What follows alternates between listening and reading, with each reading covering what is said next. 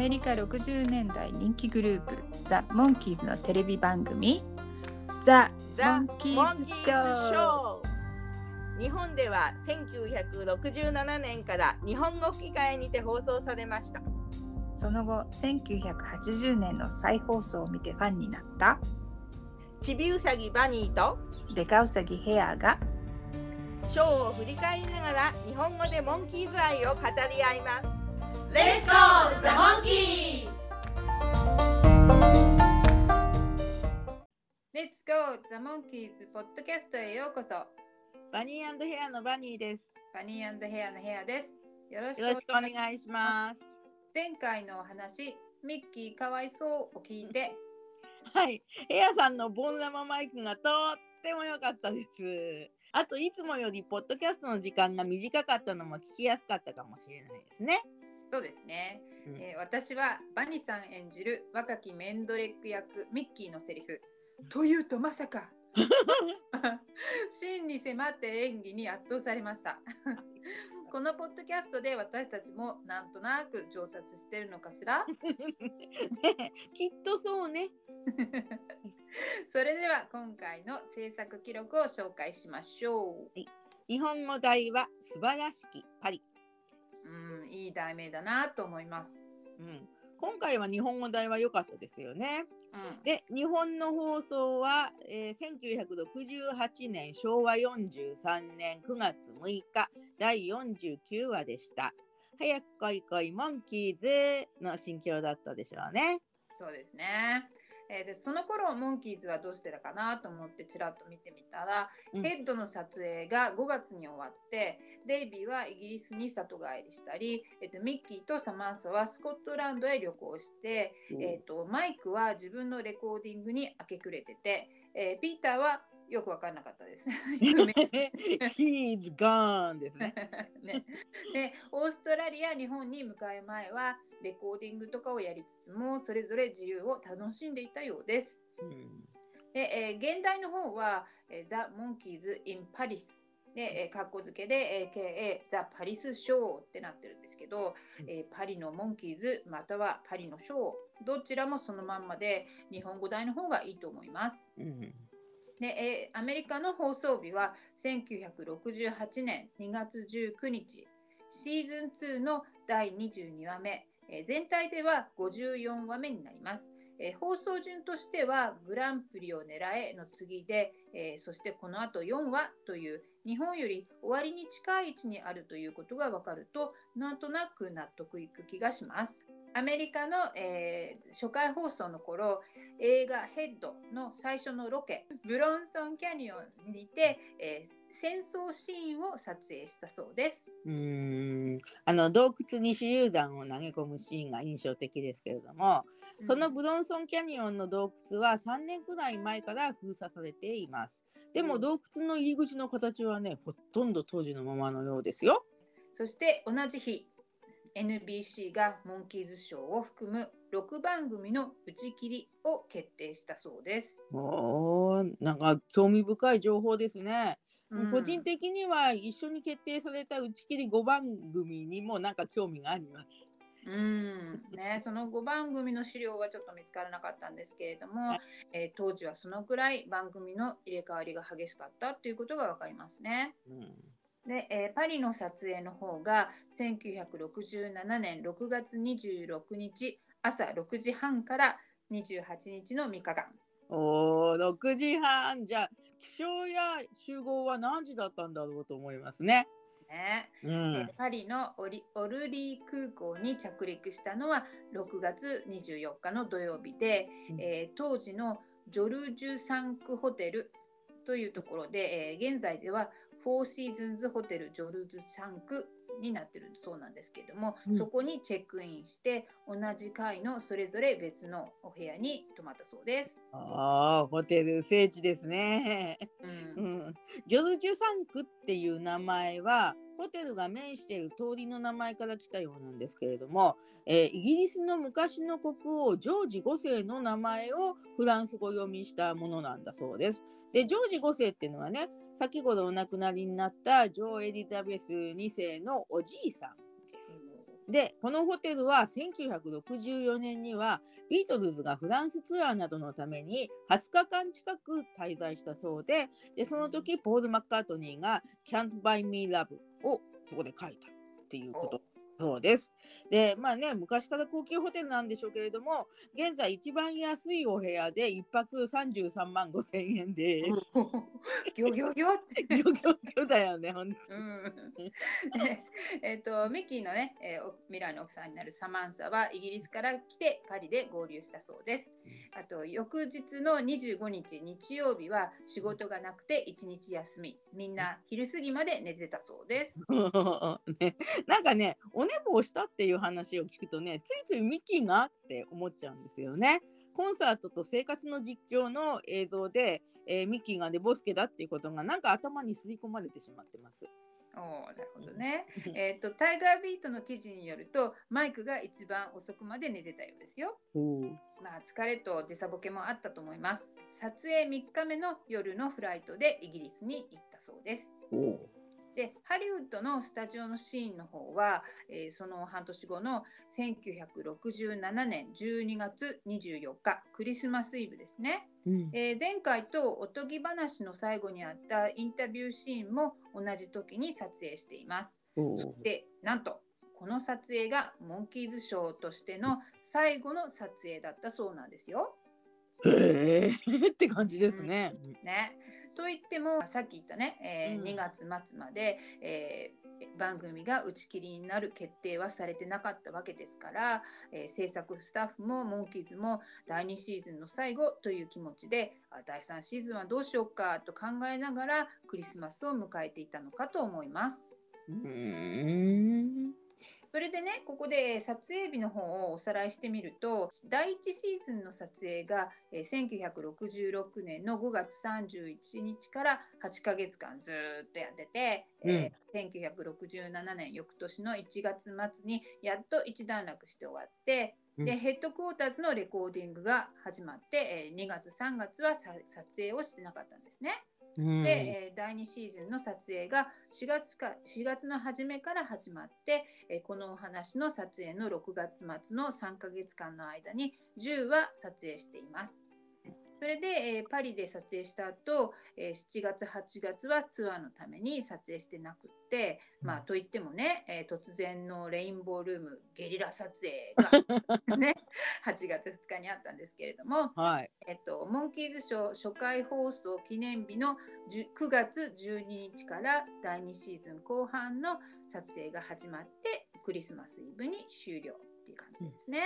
怒涛の1年半ですね。そうですね。うんでも怒涛だけど1年半だけなんですよね。ねなんか意外ね。ねそううんで、えー脚本と演出、うん脚本があるんだね。うん。ボブ・ラフェルソンさんです。ロバート・ラフェルソンさんって書いてありますけどね。はい。で第2シーズンでボブが演出した唯一の作品で、えー全体では6話そしてこれが最後の作品でボブによるコメンタリーのあ音声もありますうん。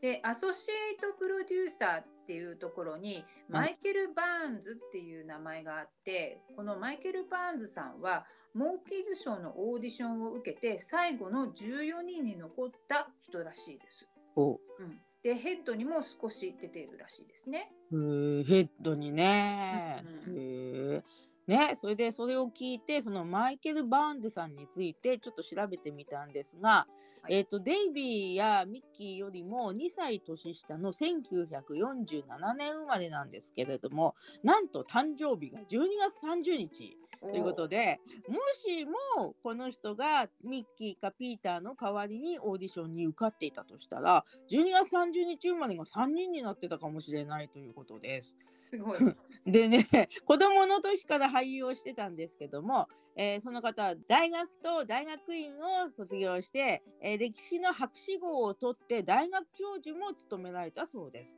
もしモンキーズメンバーになってたら博士号を取る気になったかどうかですよね。ううんでもなんか今回のアソシエイトプロデューサーっていう肩書きなんですけどこの放送時にまだこの方21歳ですよ。うん、そうなんですよね。うん、まあ私の勝手な想像なんですけれども、えっと、アソシエイトっていう部分が怪しいなと思います。特にブラック企業なスクリーンジェームスなので、はいホットドッグ買いに行かされるだけの可能性もあるかもななんて思った。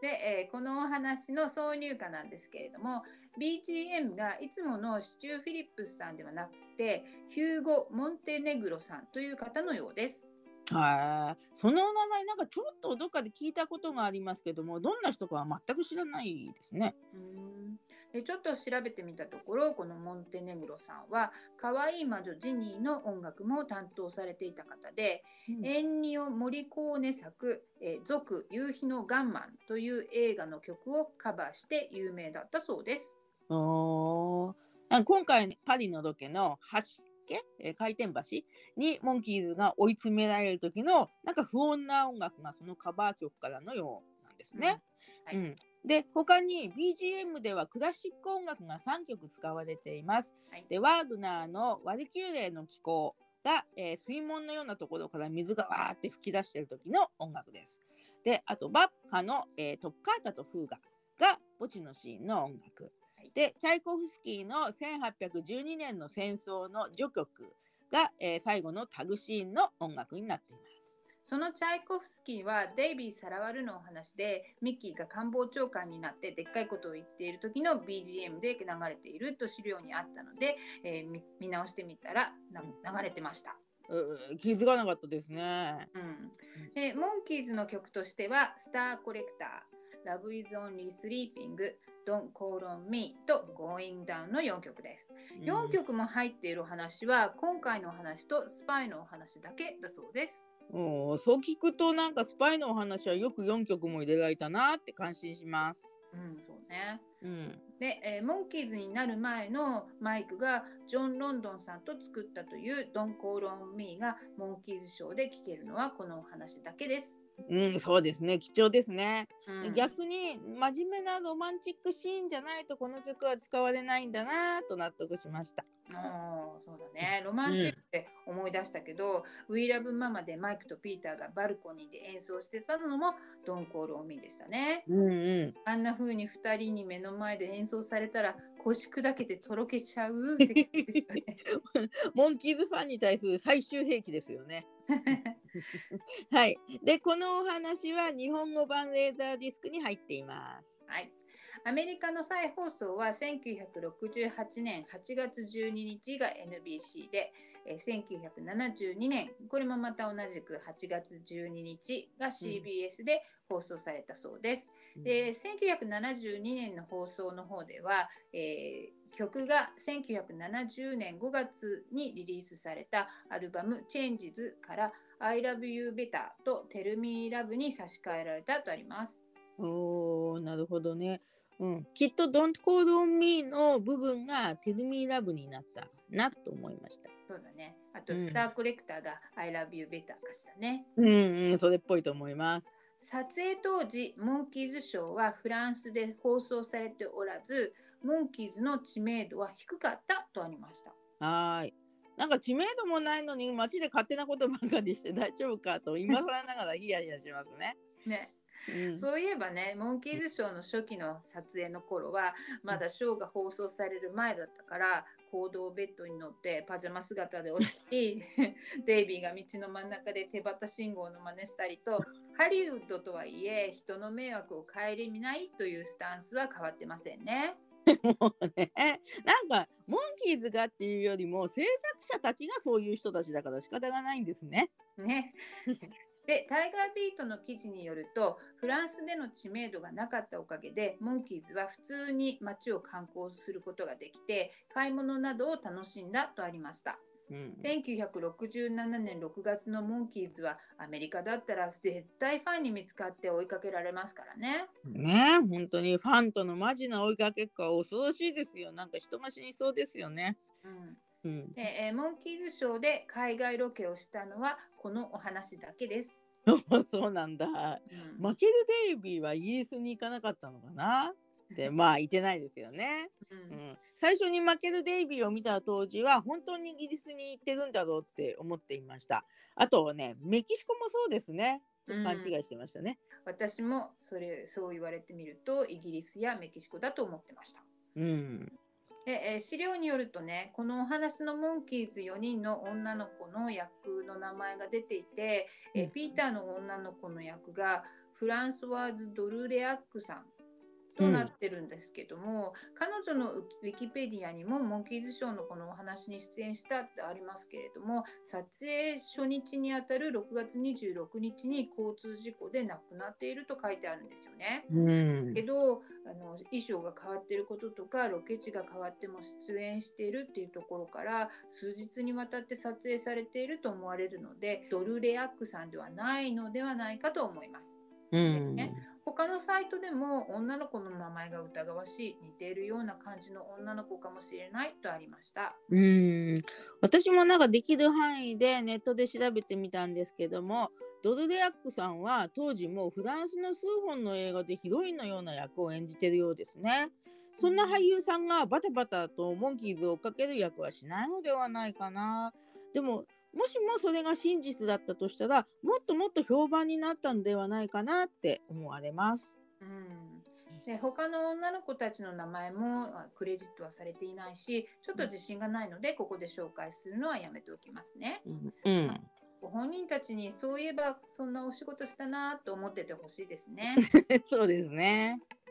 で、えーミッキーのストレートヘアが見れる最後のお話になるそうです。はいえあとミッキーの未来の奥様サマンサがカメオ出演していて、えーサマンサは、えー67年6月にカリフォルニアに移住して68年7月にミッキーと結婚して、えー69年の1月にエイミーが生まれているそうです。おー今でいう授かり婚でしょうか？わかんないですけどね。えー、亀尾出演箇所については私は以前モンキーズファンのお仲間に教えてもらいました。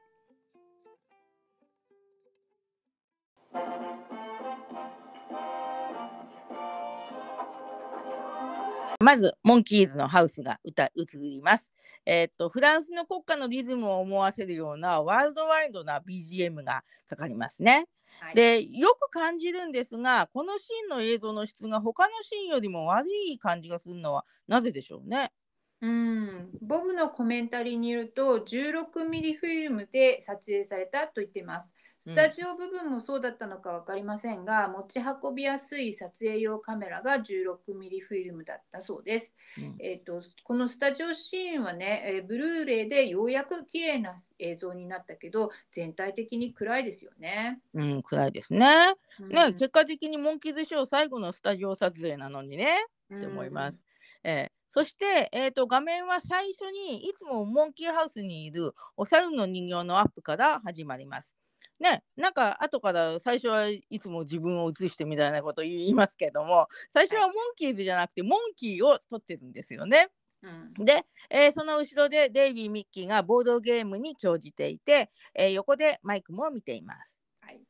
モンキーズがショーの中でチェッカーというボードゲームをしているのは涙のヒットソング「ティーンエイジアイドル」とこのお話だとありました。うんそのゲームが出るときはいつもお話の冒頭に出てきますよね。はい、今ならパソコンでオンラインゲームをしているになってるかもですね。そうですね。で、ピーターが手紙を手に螺旋階段の奥のドアから入ってきます。ねえみんなちょっと聞いてって手紙を読んで、我々はもうお前たちの正体を知っている、住所も調べた、だからこの手紙が届いたのだ。ってうん。ゲームをしながら微笑み合うミッキーとデイビーが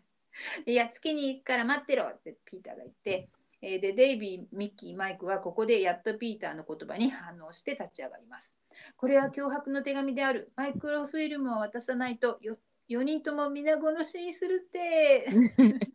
でそれを聞いてミッキーが気のない言い方で「騒ぐことはないよこんなのただの脅かしだって」するとヒゲの男がモンキーズの後ろの方のドアから出てきます。でモンキーズを背後から襲う感じで「わー!」って言うとモンキーズが怖がりもせずに「何よ」って言うんですけども「え男はでまた来たぞ」って「マイクロフィルムよこせ」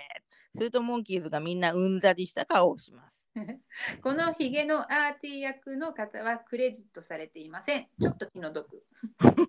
でもなんか役目はついてるんですね。こはいのマーティね、アーティか。アーティさんアーティってね。はい。で、この日本の声は渡辺武さんだと思われます。渡辺さんはいろいろな特撮ヒーロー番組の悪役や怪人の声をよく演じられてたそうです。で、この声もなんか怪人っぽいですよね。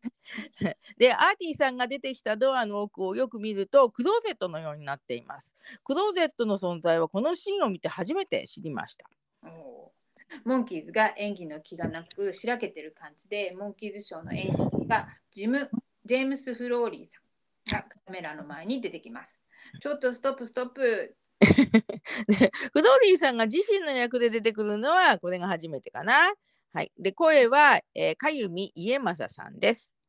そうですね。このお話の演出は、あまあ、実際はボブなのでフローリーさんは演出家ジムの役を演じているということになります。うん。でボブのコメンタリーではね、えーフローリンさんを5人目のモンキーだと熱く語ってます。うんでモンキーズの即興演技の仕掛け人、うねん。うん。で演じている4人を見つけ出したことやジムを見つけ出したことバートの業界の力が、えー制作側に自由を与えてくれたこと全てがカチッと噛み合った感じだったようですね。はい、で、えージムが「どうした？もっとびっくりしなきゃダメだよ。ダメだよ」いつも飛び上がってびっくりするじゃないか。あれでやってほしいな。って言うんだけど、えーマイクが「いつも飛び上がるってどんなんだい?」って聞くとジムが「ここは大事なシーンだからしっかり頼むよ。例の調子で」って言ってしばらくして「わっ!」って脅かすと マイクが本当に驚いたように「あっ!」って言ってえージムが「それそれいいなもう一回行くぞ」って この辺のテレビカメラの再度撮影するアングルに戻る様子になんか興味を注がれますね。本当に NG を出した時みたいな画面の動きをしています。そうですね。うんで、えージムが「よしアーティ早くドア閉めてもういっぺん入ってきてくれ」ってヒゲのアーティがクレクローゼットの中に戻ります。はい。アーティってこの俳優さんの名前の可能性もありかな？わかんないけどね。ね、どちらにしてもクレジットされてないので出演料はエキストラ並みなのね。かわいそう。ねでジムが「スタート!」って言うとアーティが出てきます。でミッキーが「やってることないよ」って言ってアーティが4人の後ろから「ああ!」マイクが 身のない驚きで「ああ! 」ジムが出てきて「カットカット!」でマイクは「毎回まるで同じじゃないか」ってとジム・フローリーさんが「分かってるよ」って言っていつも話の始めは僕たちを映してさそれからカメラを引いてって言うとジムが「それを言うなよ」って言うんですけれどもそれはモンキーズが主役なんだから最初に映すことは多いですよね。そうね。うでん、そう言いながらマイクも撮影の勉強していたようなもんじゃないかって今は思います。ああそうそう確かにモンキーズショーで学んだ結果かエレファントパーツの最初のショットはマイクの顔のアップですよね。でピーターが、えー続けてもう11回目だよ」って言ってピーターよく数えたねって言いたいんですけども全58エピソードで11回目だったらそれほど多くないかなと思います。で今度はデイビーが文句言って「のっぽとチビが出てくるんでしょ」ってち自虐チビネタを言います。はいはい、ローロ そうだね。で、ジム・フローリーが黙ってやってくれよって言うとマイクが見てる人はまたかと思って誰も見なくなっちゃうよって言うんですが、えーマイクは単にこのシーンのセリフを言ってるだけなんだけどモンキーズ自身がそういうふうに言うと、えー視聴者はモンキーズショーはもう長くないのかなって感じやすいと思いました。でミッキーが「面白くも何にもないぞ」って、うんジムが「いやびっくりするところは何遍やっても面白いの早くやってくれよ」デイビーが「やってる方の身にもなってほしいよ」誰かがそうだよ。でジムが「こっちだって毎回同じことやってるんだぞ」っ てもう自分で言っちゃったのね。でデイビーがもうやめようよって言って。でマイクがこれじゃ意味がないから僕たち休みを取るからね。その間に考えておいてよ。もう少しいいのがあるはずだよな。などと言います。でモンキーズがエンジンを組んでデイビーが「さーてそれそれ」でミッキーが「おいどこ行こうか」ピーターが「パリだ」ミッキーが「パリ」モンキーズがジムの前を通ってモンキーハウスのセットから出て行っちゃいます。でジムが「おいちょっと待ってよ。冗談じゃないよ。この仕事のために朝から60人も働いてるんだぞ。用意して」って叫んでも誰も戻ってこない。咳払いをして、うん、しょうがない。動物園行って本当のモンキーでも取るか？って言うと猿の人形を指さします。はい。それでもうモンキーズがねパリに向かっているというような旅客機が飛んでる映像が出ます。でこれはエールフランスかテレビ局がもともと持ってる映像でしょうね。でモノクロっぽく映っちゃってるけどエールフランスの旅客機でエンジンが4つなのでボーイング707ではないかと某飛行機好きの男性が言っていました。そしてエールフランスの、えー、と旅客機が着陸しています。であのその着陸のししてるところのね、えーとうん機体の側面にシャトー・ドゥ・ダンピエールっていうふうに書いてあって、日本語ではダンピエール城っていうふうに書いてあります。で昔この頃は、えっと、飛行機1機ずつにその国の象徴的なものの名前を付けることがあったそうで、え例えば日本では淀川とか、えー富士山から名前を付けてましたけれどもまあ断定はできないんですけどこの旅客機はダンピエール城号だったかもしれません。なるほどね。うんで、えー画面はタラップからモンキーズが降りてくる映像で、えーデイビー・ミッキーはタラップの手すりに腰掛けて滑り降りてます。学校の階段の手すりでこういうことをしてる男子が昔よく見ました。ね、そして、え日本語は女性のアナウンスで「皆様ようこそパリへいらっしゃいました」って言うんですけども、えーまあ、で一番後ろから降りてきたピーターはタラップ上でこけます。なんかねお約束のギャグっていう感じですね。でこの女性の声は浅井よし子さんと思われます。はーいで英語の方では機長が管制塔へフライトナンバー41パリに到着しますって報告しているような通信的な声です。うんかっこいいですね。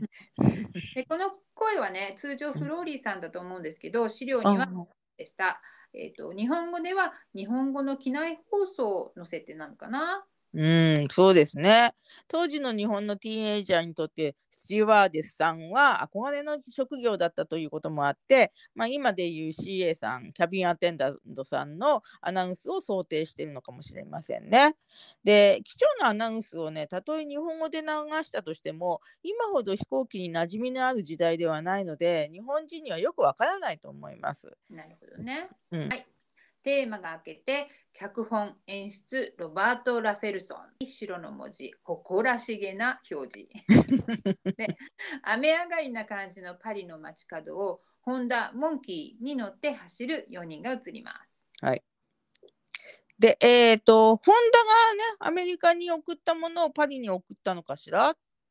ヘアさんが貼ってくれたリンク先を見ると、えー折りたたみできる 45kg のバイクって書いてあるので、持ち運びは簡単だったのかもしれませんね。うん、なるほどね、うんうんそうかもしれないですね。ただね、あとね、ウィキペディアを見てみたら、当時のホンダモンキー Z50M 型、これうん今乗ってる、4人が乗ってるやつなんですけど、うんフランスで人気だったってあるので、もしかしたら現地調達の可能性もありますね。うーん、ホンダモンキーは日本では売れなかったって聞きましたけれども、それぞれの国の事情で売れたり売れなかったりするんですね。ね。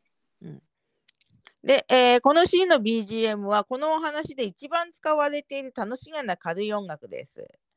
で、みんなのファッションなんですが、えーミッキーはブラウンの上着に白いシャツ、デイビーはオフホワイトのジャケット、マイクは胸にフリンジのついたローンレンジャー風のシャツ、で、ピーターはオレンジのジャケット。で、4人のファッションはこのお話の途中で、まあ、変わります。はい。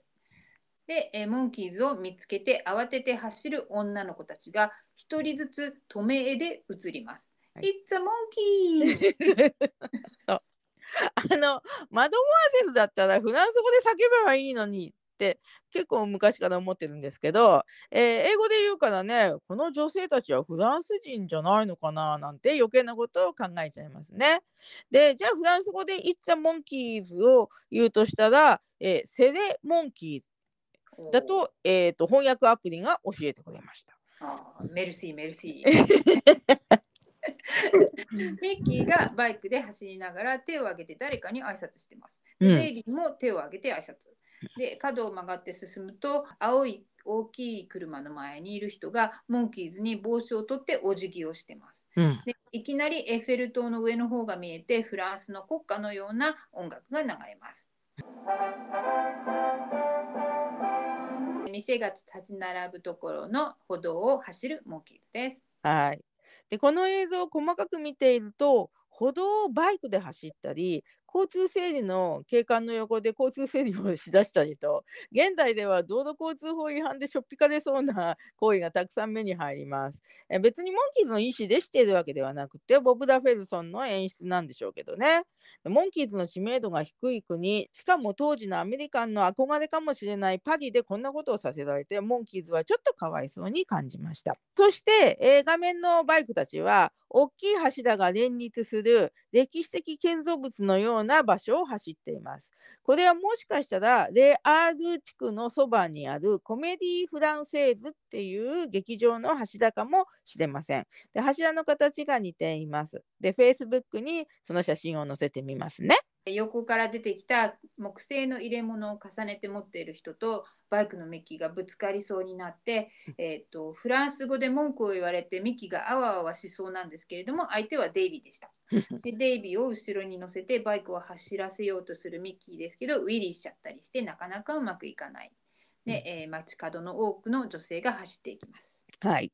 で、ここで Love is Only Sleeping が始まります。えー街角を多くの食肉を運ぶ世界三大料理の一つであるフランス料理を支える人々が映ります。その横をモンキーに乗って走るミッキーがいて、女子数人が追っかけます。で、デイビーは広い道で突然交通整理の身振りを始めます。で、本物の警察官に止められて、それは私の仕事と身振りで言われます。でデイビーはバイクで、えー道路の真ん中を走るミッキーの背中に乗っかって2人乗りになります。で街行く人が立ち止まって見ています。で女の子もね大きい交差点の車道をバタバタ走っていくのでちょっとなんか危ない気がします。そうですね。うん、で、えー画面が大きな散水車に遮られた後に場面が変わって、えー今度はバイクではなくて足で走って青果市場のような場所を逃げ回るモンキーズ。うんで数名の女の子も走ってます。で野菜のトラックの周りをくるくる回ったり えー別のトラックの荷台の柵を乗り越えたり、えっと駐車している大型車の屋根の上を走ったり飛んだりするデイビーとミッキーが映ってデイビーは車の屋根からそばの木に飛びつきます。ねえレイビーが木に飛びつくのに失敗したらどうしてくれる？ボブって思っちゃいます。ねえ危なっかしいですよね。うんまあ私はねここはボブの指示っていうよりもデイビーのサービス精神ではないのかなと思います。うんでどこかのサイトでデイビーがリスのようだと書いてあって やっぱ誰が見ても小動物的なんだなと思いました。かわいい。確かにねで。デイビーは身軽だし運動神経もあるっていう自信もあるんでしょうね。まあどちらの発案だったとしても、まあ、事前に少しはね下見してから撮影しているんでしょうけれども、で日本では今でも時々体を張った撮影に失敗して怪我をするタレントがいるのでそれを知っているとなんかちょっと恐ろしく感じちゃうんですよね。その後野菜を乗せたパレットをたくさん積んでいる乗り物の運転席を抜けるモンキーズたち大きなカゴが高く積み重なったところにデイビーが登りカゴの積み重なりが倒れます、うん。デイビーが落ちて地面で1回転。後の3人にすぐに起こされて走り出します。その後ろを走る女の子たち1人は野菜を持ってます。なんで野菜持ってんのかって感じ 日本で野菜を持って走る女性といえばサザエさんぐらいしかいませんね。ここの背景にオピエドコショーンっていう看板がおおあって発音がいいね。調べましたよ。でで今もある豚足っていう名前のレレストランだそうです。へえでトラックのコンテナの中を通り抜ける4人がいてモンキーズと女の子が入れ乱れて走ります。モンキーズは四角い小型トラックの後ろにしがみついて移動しますうん。トラックにはサビーシエリエゾン。これは言えないかな。Service livraison. リエゾンですね。とあって 翻訳機でえ配達サービスと出てきました。そのその後ろを走る女の子を横切るようにみかんだか玉ねぎだかのネットの袋をたくさん乗せたフォークリフトがスピードを上げてバックしてきます。はい。フォークリフトの音が大きく聞こえるので、ちょっと危なく感じてしまいますね。演出で大きい音にしてるんでしょうけれどもね。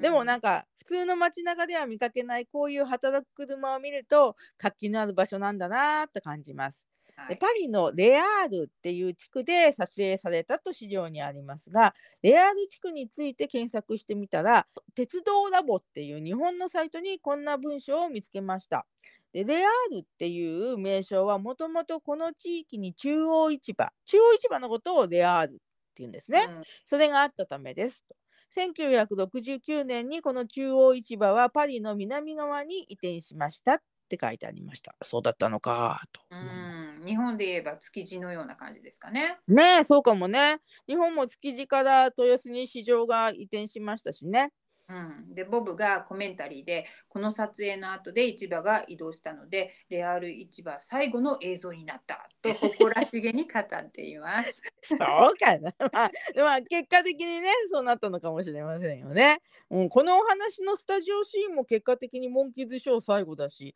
最後っていうものに縁がありますよね。場面変わってモンキーハウスのセット電話をかけるジム・フローリー相手はボブ・ラフェルソンらしいでジムがボブモンキーズが仕事放り出して行っちゃったんだ。どっかわからんよ。パリとか言ってたけど。俺の責任じゃないぞ。俺何も子守りじゃないんだからな。いや放送できないなんて言われても知らないね。しょうがないからコマーシャルを30分やったらどうだ。それとも先週のまたやるか。みんな同じようなものだろう。うん、また言っちゃった。ここのセリフでね、英語の方では30分のコマーシャルをジョニー・カーソンショーのように放送したらどうだって言ってます。うん前回に引き続きジョニー・カーソンさんの名前が英語のセリフに出てきてますね。有名だったんですね。うん、ですね。うん。で、電話からいつものわーわーしゃべる相手の声。で、ジムが、いや、本当のモンキーのいいアップを取りましたからそれでいいでしょってで 怒ってるような電話の声がするんですけど、はい。語尾の部分が空耳なんですけど、なんとかなんだかなんか、アホーって聞こえちゃいます。私も聞いてみた本当ですね、それね。で、えージムが一瞬受話器を見つめてから、受話器に文句を言いなら、モンキーズへどうぞって言って電話を切ります。はい。そしてパリですね。で軽やかな BGM の中、階段を走り降りるモンキーズがいます。で、4人の服が変わっています。でミッキーは水色の襟付きのシャツ、デイビーは黒っぽい上着の下に横縞のシャツ、でマイクは縦のストライプのシャツ、でピーターはオレンジの上着の中に横縞のシャツを着ています。で女子も若干ね、えー衣装が変わっています。撮影日が違うんですかね。うん。で男性がねフランスの男性がその先を通れないようにガードを置くんですけどもそれを飛び越えて中に入るモンキーズ。で、うんここは川か運河のような場所で、まあ、橋系が回転して、えー地面についたり離れたりするようです。でうんモンキーズが、えー乗った橋が地面から離れてしまったので女子が階段を上がっています。ここで BGM は一瞬天国と地獄のようになります。はい。この場所はね、えー資料になかったんですけれども、もしかしたら、ル・デュ、えー回転橋。Tournant de la rue Dieu. トルノテラ・リューチュですね。あフランス語いいな。すごいな。フランス語のあの勉強にもなりますね。このポッドキャストは。トルノーラ・リュージュっていう回転橋の名前なんですけど、あとうんサンマルタン運河のレコレコレットロック。これは調べてないけど、このロックっていうのが水位の異なる水面を持つ水路にえー設けられてて、船を運航させるための施設なんだそうで、えー観光船がこの運河にいくつもあるロックを通るそうです。うんでこのロックとかこういう場所を調べながらいろんな写真を見てたらあうん実際に行ってこの仕掛けを見てみたいなって思いました。ああね、ロックって言うんだ。へえ。うん、ね、確かにこのお話の舞台を調べていくとなんか実物見たくなりますよね。うんね、多少パリの旅番組を見ている気分にもちょっとなりますね。はい、はい。で、えーしかし女子たちは、えーバイクにも乗らず自前の足でずっと走ってばっかりいてなんかハードな仕事ですよね。うん で、えー画面は手段は分かんないんですが回転橋に、えー乗っちゃった女子が、えーモンキーズを橋の奥の方に追い詰めていきます。緊迫感のある音楽でこれが「続夕日のガンマン」という映画の曲なんでしょうかね。ね、で、えー女子がねモンキーズに近づいてそれぞれをこう抱きしめようとするとモンキーズをかわして橋から船のようなところに飛び乗っています。でおじさんが水門を開けると水がモンキーズのいる川の方に噴出します。でピーターが水門でなぜか指揮者のようなポーズもっと出ろもっと出ろってやってるのかな？なぜかミッキーがピーターの髪の毛を手でなでつけてますね。ここでワーグナーのワルキューレの気候が流れます。水門から水が流れるとモンキーズ側の水面が女子のいる場所と同じ高さまで上昇したのかまたモンキーズと女子の追っかけっこが始まります。若い警官役が手を挙げてピピッと笛を吹きます。この方はスタンドインのデビッド・プライスさんです。うん、はい。で、ここからは遊園地のシーンなんですけども、えーラジコンカーを運転する遊びに興じるミッキーとデイビーがいます。で、次はちょっと大きくなって足で漕ぐゴーカートのを運転するミッキーとマイク。で、今度は、えー遊園地のメリーゴーランド、飛行機、ちょっと大きめのゴーカートなどにの乗り物に乗っています。で、この時にはモンキーズは決まった女子とツーショットになっています。まあね、狭い乗り物に乗るので、必然的に体がくっつきますよね。うんえーミッキーの相手の女性は黒髪だけど、なんとなく雰囲気がサマンサさんに似てるなって思うし、えーデイビーの女性も、えーと髪をまとめた時のお顔がなんかリンダさんっぽい人だなって思うのは私だけかな。で、マイクの女性はフィリスさんと同じブロンドヘアです。顔は似てないと思うんですけどね。そして妄想シリーズ。え ー私もモンキーズたちとくっついて遊園地の乗り物に乗りたい後ろから手を回してゴーカートを運転してもらいたい私も このお話のイチャイチャシーンよりもこういう乗り物シーンの方がいいなと思います。うん同感ですで水たまりか池にポチャッと石が落ちる音がしてドンコーロンミが流れます。で公園のようなところで白い花とオーバーラップしつつモンキーズと女の子たちのロマンチックシーンです。はい大写しになった花と人物のオーバーラップっていうのはなんかヘッドのアズイゴアロングのしねシーンをちょっと思い出させます。うん、でみんなの衣装は最初のバイクに乗っているシーンと同じものです。妄想シリーズをいくつも考えついてしまうようなシーンがねありますね、うん。一緒に花の香りを嗅いだり話をしながら髪を撫でられたりってね。うん、ね。ね。今回ね何回も見てて思ったんですけど木の枝に腰掛けるシーンでミッキーは自分が先に座るんだけどピーターは女の子を先に座らせています何気ない行動ですけど気がついてしまいましたあー鋭いですね。見てるところがまた違いますね。で、えーカメラの手前でミッキーと女の子がチュッとしてその向こうでピーターと女の子がくっついて最終的に、えミッキーピーターと女の子たちが4人で肩を組んで歩く後ろ姿が見えますが昔同級生の M ちゃんがねあの4人で歩く体勢って素敵って言ってたのを思い出します。まあ、確かにそうだなと今回改めて納得しました。ねえモンキーズとグループ交際いいね。もういいね。でもいいけど、こっちは相手を一人に決められないんですけど。ああ そうね。で、えー、ドンコールオンミーは白いお花のオーバーラップとともに曲の途中で終わり。何かのお店かおじさんが屋根をあ上げる音がギーってなって「あーハロー。ニカコ」っていうのがでコレクターが始まります。で上げた屋根の建物の中にモンキーズ4人が並んでいて前にバタッと倒れます。この倒れ方もかなり上達してますよね。ね、スタートエアエンジンの時よりも倒れる速さが合ってるのかな。ね、で、えーこの衣装はピーターはブラウンのジャケットに白いシャツ。でマイクはブルーのストライプシャツ。でデイビーはボタンがたくさんある黒いミリタリーのジャケットで、えーミッキーがエンジ色っぽい細かい花柄で首元にフリンジのついたシャツを着ています。で、このお話の撮影後、イギリスに行くんですけども、イギリスでの記者会見でもミッキーはこの服を着ていました。で、デイビーは途中からね、シルクハットをかぶりますね。はい、資料の方にはデイビーが1964年に演じたブロードウェイ「オリバー」のアートフルドジャーを思わせるとありました。うーん、そうですね。ドジャーが着ていた黒服はどこかで拾った黒いコートのようなものなので、今回のミリタリールックとはなんかちょっと雰囲気違うんですけど、シルクハットはね、デイビーにとってアートフルドジャーを演じた思い出かもしれないって思いました。シルクハットをね、えー腕の上でくるりんぱってする技もね、前身につけていたみたいだしね。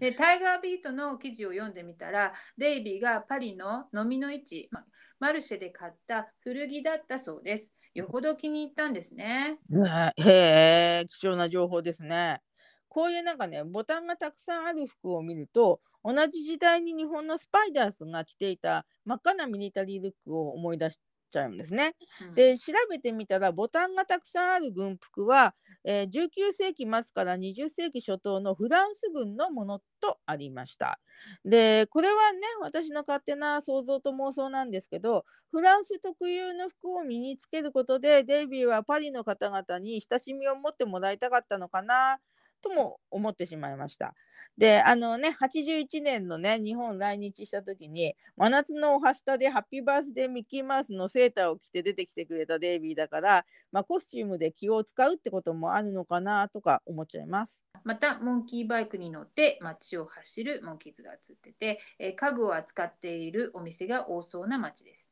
で道の真ん中に置いてある段ボール箱に次々当たって倒れます。そこで働いている屈強そうな男性たちと交流をしています。ピーターは男性たちよりも腕腕の力でかなわないようなジェスチャーをしてニコッと笑います。ね、こういうパリの方々と交流するシーンを多く撮ってほしかった気がしますね。それ大賛成ですね。うんでまたまたタイガービートの記事によるとモンキーズ4人の中で唯一フランス語を話せたのはピーターで現地の人と交流を楽しんだそうです。うん一人で地下鉄に乗って出かけたそうですよ。へえピーターの語学力素晴らしいですね。うんまあいろいろな意味で一番パリを満喫していたりしてねと思います。で女子たちは相変わらずモンキーズこの場面ではまた探しています。で、えー彼女たちもまたファッションが変わりました。女子を巻くためにモンキーズは道路にお尻を向けて頭を隠します。これが本当の頭隠して尻隠さずですよね。で、でも女子はまんまとあっちへ走っていってしまいます。で、モンキーズは街角の水飲み場のようなところから水を出そうとするんですが、出し方がわからなくって、そこへ、えー男の子が来て、ピーターの背中をポンポンと叩きます。で、彼が何か操作をしたら下の方の蛇口から水が出ます。でやっと水を出してもらったのに、すぐにモンキーズが去っていって、男の子が手を振っています。うん、なんかよくわかんないですね、この仕掛けがね。で、うん水飲み場そのものをこう押して傾けているようにも見えますね。おー、なるほど。うん。デイビーが衣服やバッグなどを売っているおじさんに声をかけて衣装を取り替えます。でデイビーがおじさんに感謝のキスをして売り始めます。そこへデイビーの女の子が来てジーパンを買ってきます。でデイビーが慌てておじさんの青いジャケットを脱ぎ捨てて行ってしまいます。ミッキーが重なっているマットレスの上に横になっている女の子のお腹あたりを探ります。ちょっとエッチですね。あらエッチー で、女の子は転がって逃げて、ミッキーがマットレスを1枚ずつ外して女の子を、えー探します。でマットレスが散らばってしまったせいか、マットレス屋のおばさんが、えーお手上げの映像が映りますが、これも映像編集の魔術で、えーおばさんは何に対してお手上げしてるのか、実は分かりませんよね。そうね。うんで、えーマイクの女の子が通り過ぎるのをマネキン人形の真似をしてかわすマイクがいます。かわした途端に前に倒れてきたのでミッキーが支えるけどまだマネキン人形のままのマイクを持て余しています。はい、でピーターは、えーバイオリンを弾く真似をして女の子の気を引こうとしますがダメな感じ。でも陽気にギターを弾くミッキーが出てきてくれたのでピーターも笑顔でバイオリンを弾きます。で後ろのやじ馬さんたちも笑ってるように見えます。ちなみにタイガービートの記事によるとこのバイオリンはピーターがマルシェで買った中古品だそうです。ファンにマジで追っかけられたりしないからみんな楽しく買い物をしたのがわかりますね。うん、でミッキーはサマンサへのプレゼントとしてブレスレットを買ったそうですよ。おーミッキー優しいですね。ね、うん、またミリタリー服に、えー戻ったデイビーが観光地にあるような望遠鏡を覗くと前から女の子が覗いてます。マイクが車に乗っているように見えたんだけどなぜか外れている車のドアの窓の向こうにいただけでした。で折りたたみベッドのスプリングに寝ているデイビーがいて、えーデイビーとミッキーの女の子がベッドを畳むとデイビーが挟まれて退場します。で デイビー本当に眠そうですけどね。うん、そうですね。で、えー次のシーンでモンキーズがそれぞれ地べたにタイプライターを置いて文字を打っています。で文字を打った紙を持って立ち上がってそれぞれの女の子に見せると女の子に往復ビンタされます。往復ビンタなんていう言葉は最近使わないので思い出すのにちょっと数分かかりました。うん、このシーンは、えーフランスの女の子はきついっていう意味なのかしらね。もしくはフランス語を書き間違えるとこうなるっていう例なんでしょうかね。でその後もう一度文字を打って紙を見せたら女の子が抱きついてきてくれたのでモンキーズは満足します。で、えーこのモンキーズの並びだとピーターの喜ぶ表情が一番よく見えるんですけど他の3人の表情が分かりづらいですね。一人一人の表情を見てみたかったなとも思います。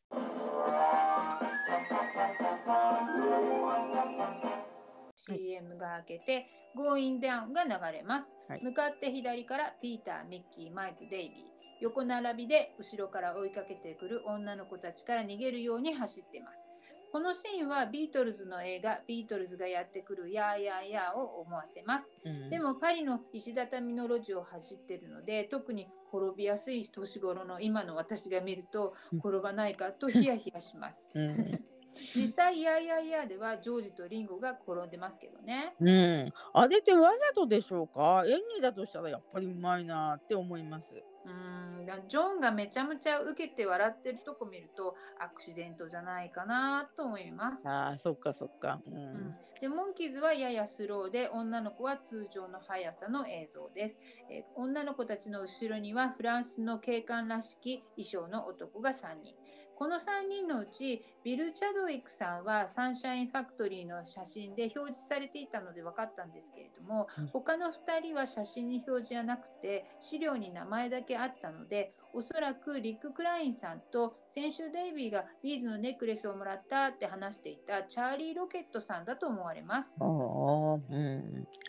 で、えーマイクがアップで映って後ろを振り返りながら「Wow!」って言ってるように見えます。で走ってるマイクのアップいいですね。あまり飛んだり走ったりしないキャラだから珍しくって、うん、また本気のファンからの闘争ではないので余裕があって楽しんでる表情にも見えます。うんそして女の子たちの前に回り込んだ、えー警官役の一人のアップ。この方がもしかしたらチャーリーさんかなと推測します。うん、前のシーンでは警官が女の子を追いかけていたのに今は警官が追いかけられているようにも見えますね。うんね、でピーターが長い台の下に隠れて走りゆく女の子たちを見ています。カメラが引くとその台の上にはピンクの柄のフード付きワンピの女の子が横たわってます。でピーターが女の子たちが去った後安心して台の下から出てくるとフード付きワンピの女の子に見つかり慌てて逃げます。うんで、えー石壁の木の扉が出て窓ガラスがない窓穴が開いています。でその穴からデイビーの頭が出て外の様子をキョロキョロしながら笑顔になっています。あこれがデイビーがいなくなったモンキーズライブの映像として使われたキョロキョロなんですね。うん、そうそう。天国から見ているデイビーのようで、うまい映像の使い方ですよね。ここからだったんだって今頃知りました。うん、私も今回知りました。ね、そして笑顔で扉を開けて外に出るデイビー。で、上を見上げると、えー扉の上部のドア穴に女の子がいて、デイビーに手を振ります。で、デイビーが逃げると、女の子がちょっと首をかしげます。はい。で、えーここで、ファミリーステアっていう ディスカウントストアっていう意味らしいんですけれども、と書かれた店が背景にあって、えー女の子たちが次々と角を曲がって歩いていきます。左側の方には顔のアップの映像が重なるように映されています。うんでミッキーが路地の向こう側から手前に走ってきてその後ろからたくさんの女の子たちがミッキーを追いかけてきてミッキーが角を曲がって標識のポールによじ登るんだけど女の子たちに引きずり下ろされて上着と白の T シャツを脱がされます。でスタークラブトリーさん的ですね。うん大勢の女の子たちに服を剥がされてやっとスターになれたミッキーでもズボンまでは脱がされなかったからクラブトリーへの道は遠いですね。で、えー警官役の男たちが女の子たちを追い払いますが服を剥がされたミッキーは T シャツの片腕が外れたまんまよろよろとさまよいます。でこの映像は動いては止まり動いては止まりを繰り返していますが「あ Going down」や「Help Help」に合わせて映像を止めているようにも見えました。ね。うんでこの背景にはね道路標識が見えて、えープアルーって大型貨物車両って書いてあったり、うんえー、とランブリエっていう町の名前が書いてあったりしてます。うんでそばにいたハンチング帽のおじさんの肩にもたれかかるミッキーが映って、えーおじさんは最初驚いた様子だったんですけど笑顔になります。で、えー次の瞬間ミッキーがまた走ってる姿です。はい、直前まで悲惨な顔のミッキーだったのにすぐに気を取り直して元気に逃げているのでなんかクスッとしてしまいました、えーカメラが引くとピーターを先頭に4人で走っています。で後ろから女の子たちが追いかけてきます。でロイヤルっていう看板の写真屋さんのような店の前で警官役が止まれのジェスチャーをします。でお店にはねコダックって書いてありそうな小さな看板も見えますねうんで警官は前半の遊園地シーンの前にも出てきたデビッド・プライスさんです。はい。ホイッスルのピピーを合図にゴーインダウンが止まり、バッハのトッカータとフーガが流れて、えーデイビーとミッキーが建物の扉を入って中の様子を伺っています。うん、これはなんか一見教会の入り口に見えるんですけど墓地への入り口ですかね、うん今までね自由奔放に追いかけっこをしていたけどこの入り口に入ったらハッとして急に厳かな気持ちになったミッキーとデイビーです。はい。デイビーが一人墓地を歩く。墓地墓地。ぼちぼち。で、ミッキーが建物から墓地の方へ歩いてい。うんデイビーが墓地でしゃがんだ姿勢から立ち上がり、ポッケに手を入れたまま歩き出します。で、ミッキーが墓地を歩く姿が映りますうん。ここはね、モンパルナス墓地だそうですね。あー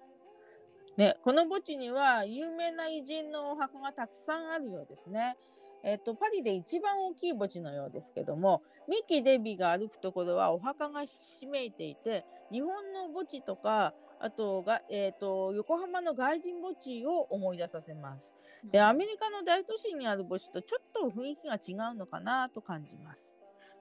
でまた曲が、えー、ゴインダウンに戻って、えーモンキーズ4人がまた走っています。で、えーミッキーが建物の雨どいをよじ登ってバルコニーにたどり着きます。ここね、えーバルコニーの建物と上り始めの建物は別のものっぽいですね。そうですね、本当。バルコニーの装飾とかでわかりますね。うんで女の子たちが地上からバルコニーにいるミッキーに手を振ります。で女の子たちの後ろには人だかりができています。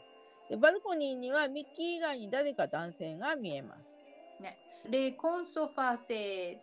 うん、でスーパーチェーン店の名前なのかなと思われる、えーこの名前が書かれた店の前を、えーモンキーズ4人が画面左から走ってきます。Épicerie centrale. ーい、難しいソね。ヤ、ね、AP セリンソタヤうん中央食料品店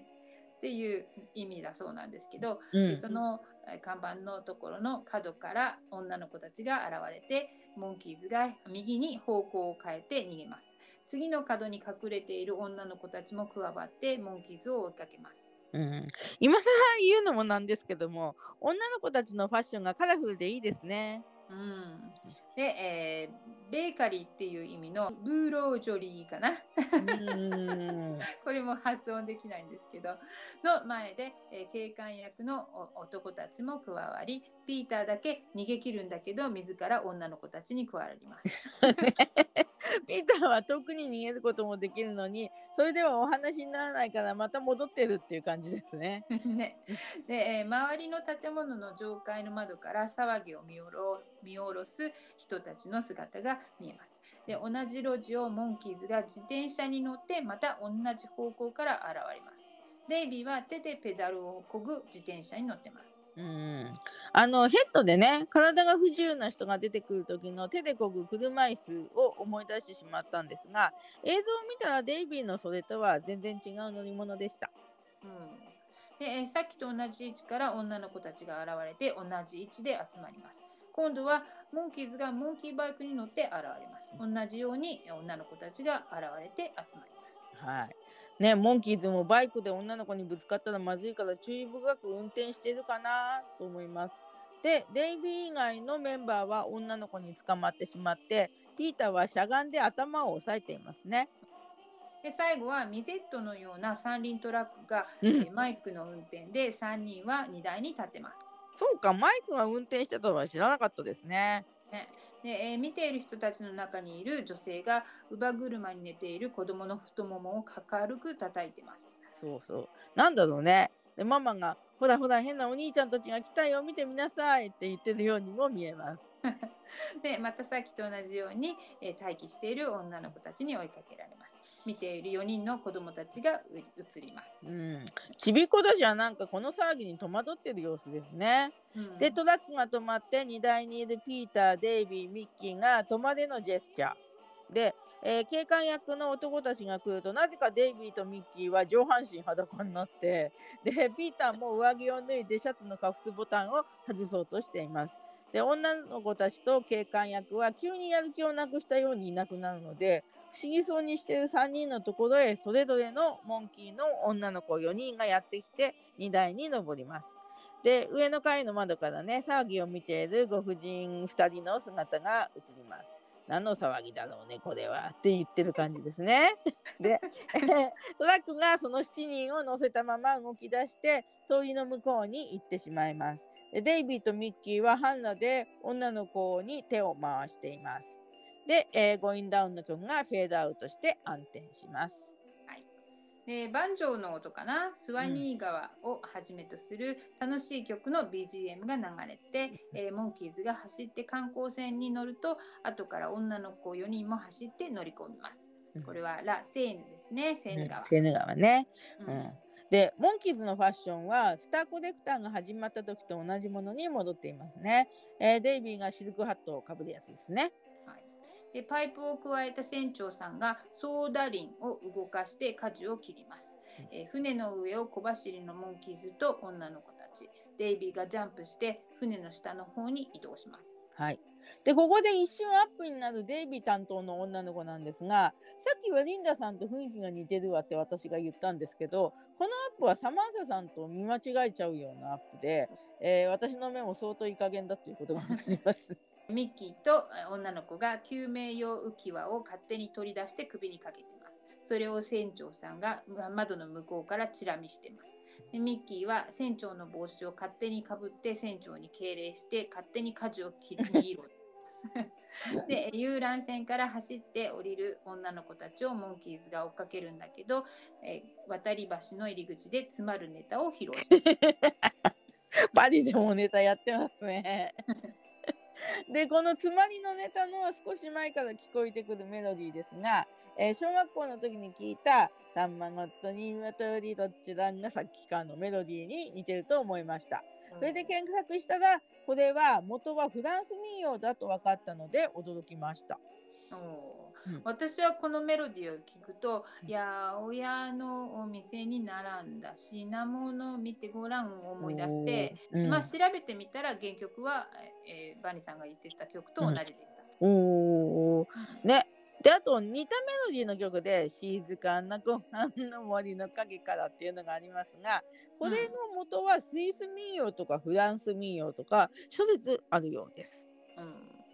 はい。で、えー渡り橋のシーンに戻って画面が時々逆さまになります。さっき降りたはずの女の子たちがまたモンキーズに混ざって降りてきます。はい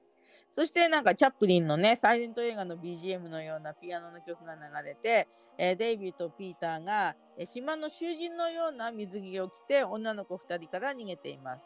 で、ここはデイビー・ピーターコンビが頑張っていて、あるシーンではミッキーとデイビーだけだったりするんですよね。マイクのシーンが少なめな感じに思えます。うん、で、えー角を曲がるときにデイビーとピーターが片足でおっとっとっとと言って曲がります。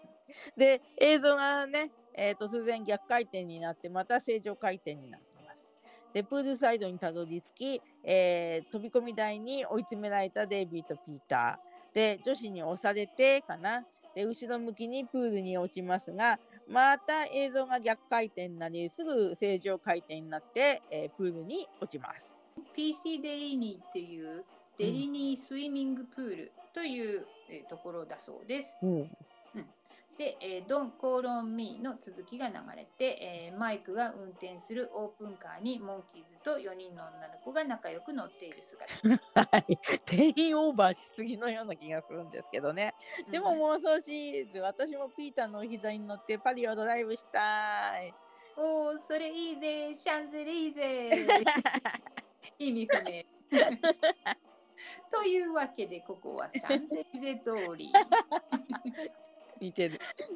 で、えーオープンカーが街路樹のた通りを走っています。と思ったら、船に乗っている8人の姿に切り替わります。で、鉄橋を走る電車が映ります。また、オープンカーで街を走っている映像になり、歴史的建造物が立ち並ぶ背景で、マイクをはじめ他のみんなも上を向いて手を振ります。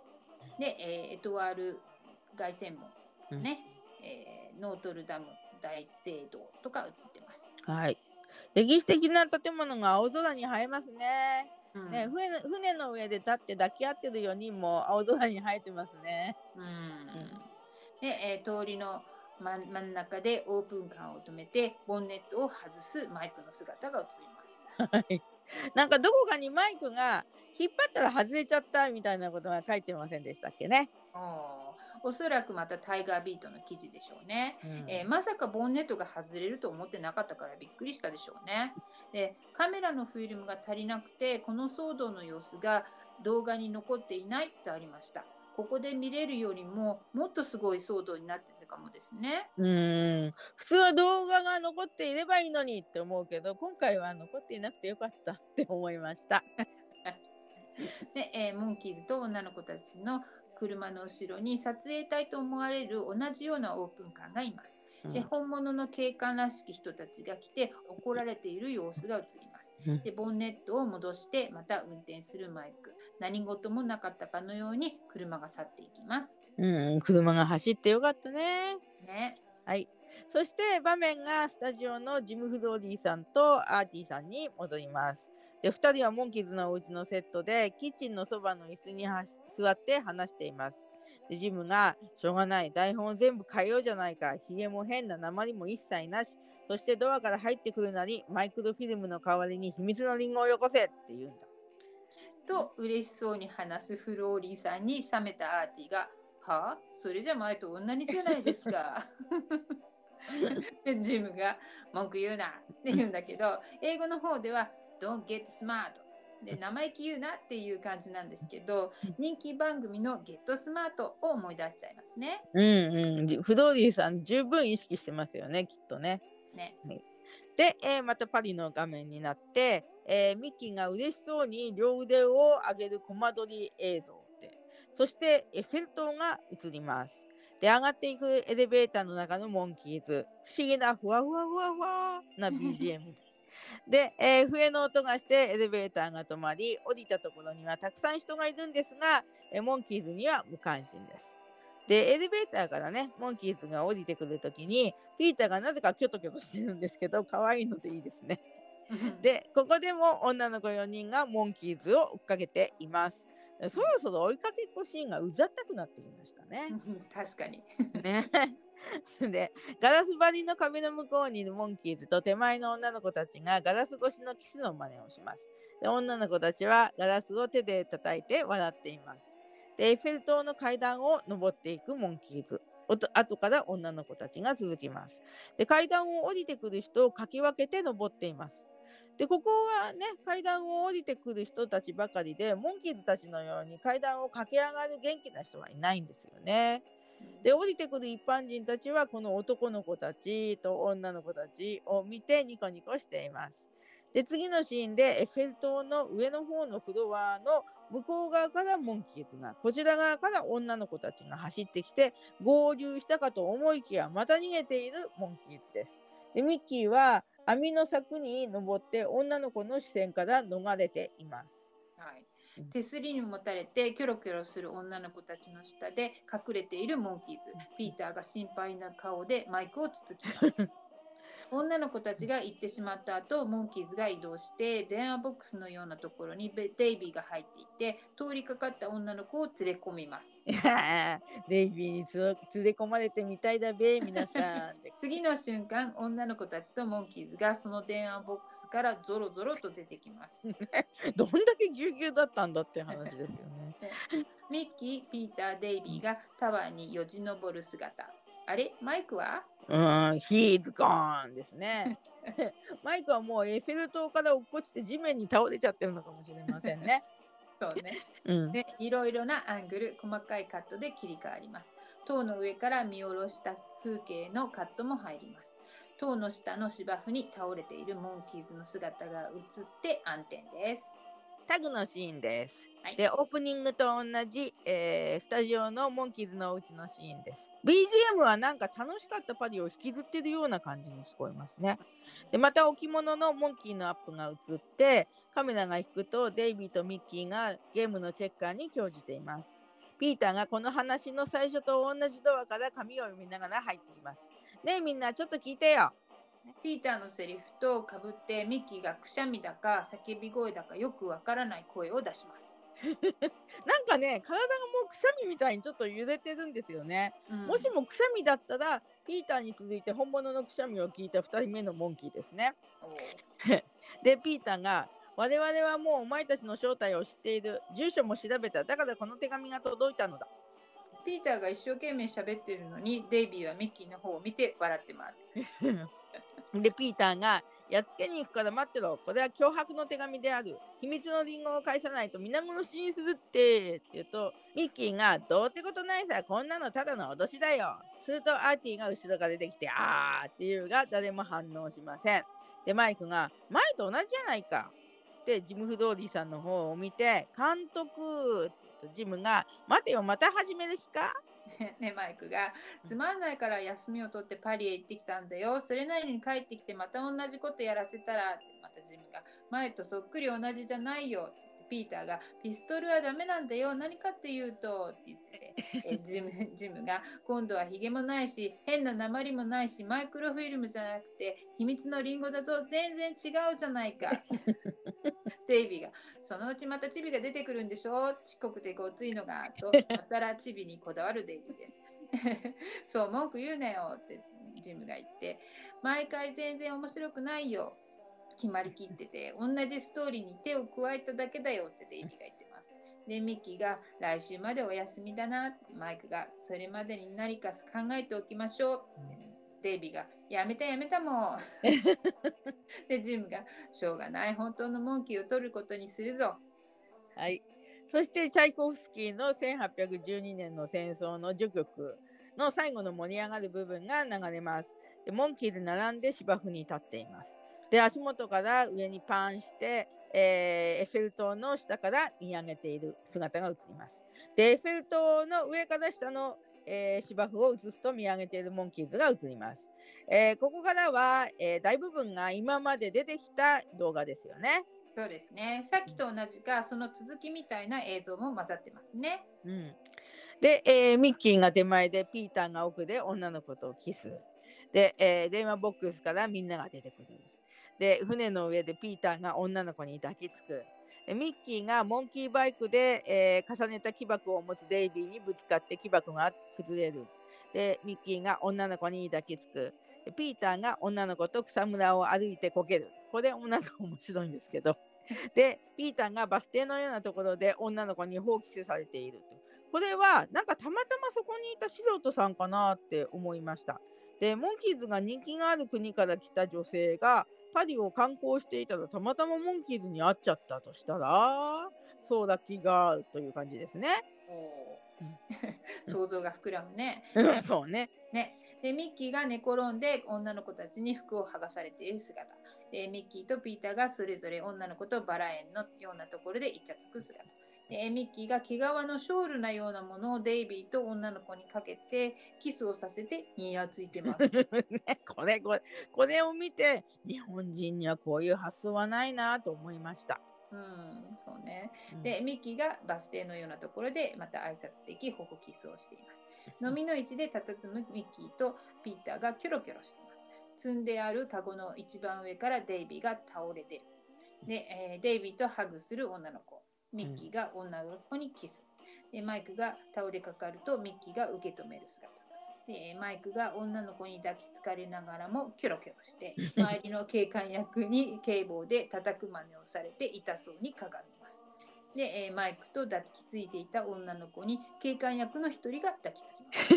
す。職権乱用じゃないかなとか言っちゃってでしかも女の子は本気でなんか嫌がってる感じがするんですよね。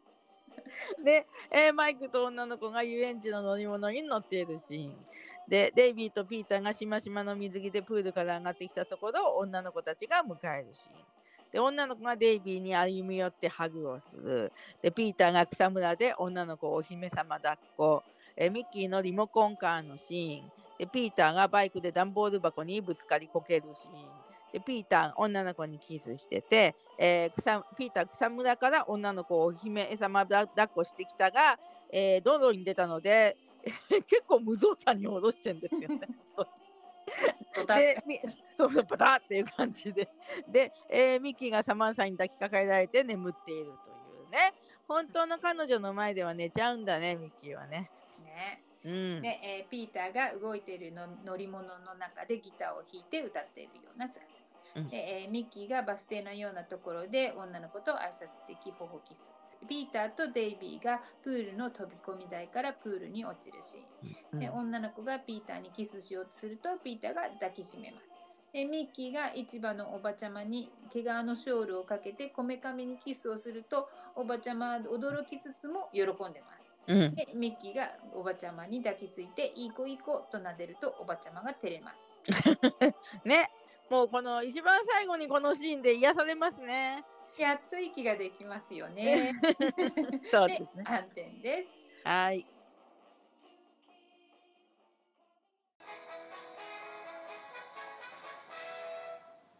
日本放送49話目終わりました。素晴らしきパリはいかがでしたか？うん、サンシャインファクトリーさんのロケーションっていう欄にある、えー場所の名前からその場所の写真や情報タイガービートの記事を読んでいるうちにパリの魅力が伝わってきました。それからリアルタイムファンの方が60年代は日本でもヨーロッパ文化への憧れが今より強かったと教えてくれたのでそうだったのかと目から鱗でした。そういう背景を念頭に置きながらこのお話を見ると1967年のパリの街の様子が見れる貴重な映像なんだなと思いました。うんそうですね。うん、で私はね今まではモンキーズとマドモアゼルたちのイチャイチャシーンに焦点を当てていたんですが、ヘアさんと同じようにパリの風景に集中していたらだんだん面白くなってきました。でアンドリュー・サンドバルさんのモンキーズの本のパリへ行った時の項をちらっと読んだらほとんど現地の許可も取らずに、えー撮影していたとありました。まあそういうことがね多少許される時代だったんですね。うんでモンキーズと女の子の追いかけっこもいいですけれどもコンサートと生活の実況の個人のシーンのようにゆっくりパリの名所を歩くみたいなそういうシーンもあったらもっと素敵だったろうなと思いました。うん同感です。うんそれでは次回のお知らせです。エピソード50。えー、日本放送第50話目グランプリを狙えです。順位をつけるのはあまり好きじゃないんですけどこのお話は私の中で最下位に位置する作品なので新しい発見ができるようになったらいいなと思います。はい。で私はそれほどには思ってなかったんだけど次回のポッドキャストの準備のために久しぶりにお話を見たらヘアさんの気持ちが分かってきちゃいました。なぜそう考えるのかも突き止めてみたいと思います。それでは次回のエピソードでお会いしましょう。せーのレッツゴー !The モン!キー